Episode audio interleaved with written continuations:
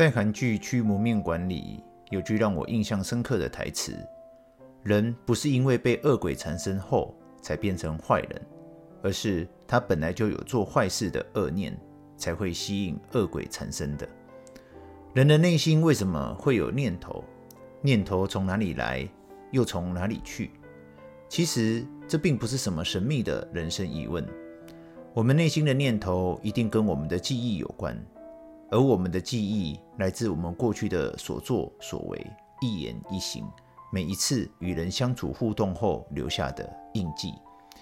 印记本身带有某种力量，会无来由在我们心海里浮现与其有关联的念头，而一个个念头也将驱动着我们去讲出某些话、做出某些事，然后再一次深化内心的印记。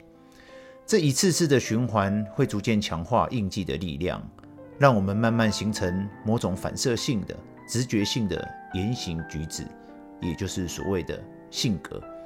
因此，讲到底，我们目前身上、心里的任何毛病，都只是自作自受，如此而已，不多也不少。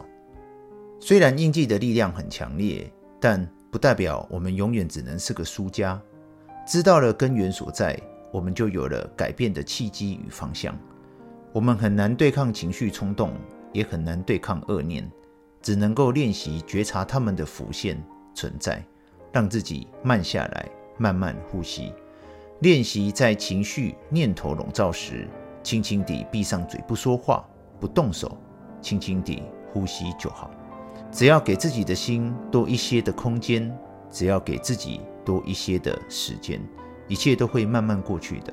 再来也是最重要的，就是在我们平静无事时，试着让自己多看见别人的美好，多说别人值得被称赞的好事，多结能够帮助别人的善缘。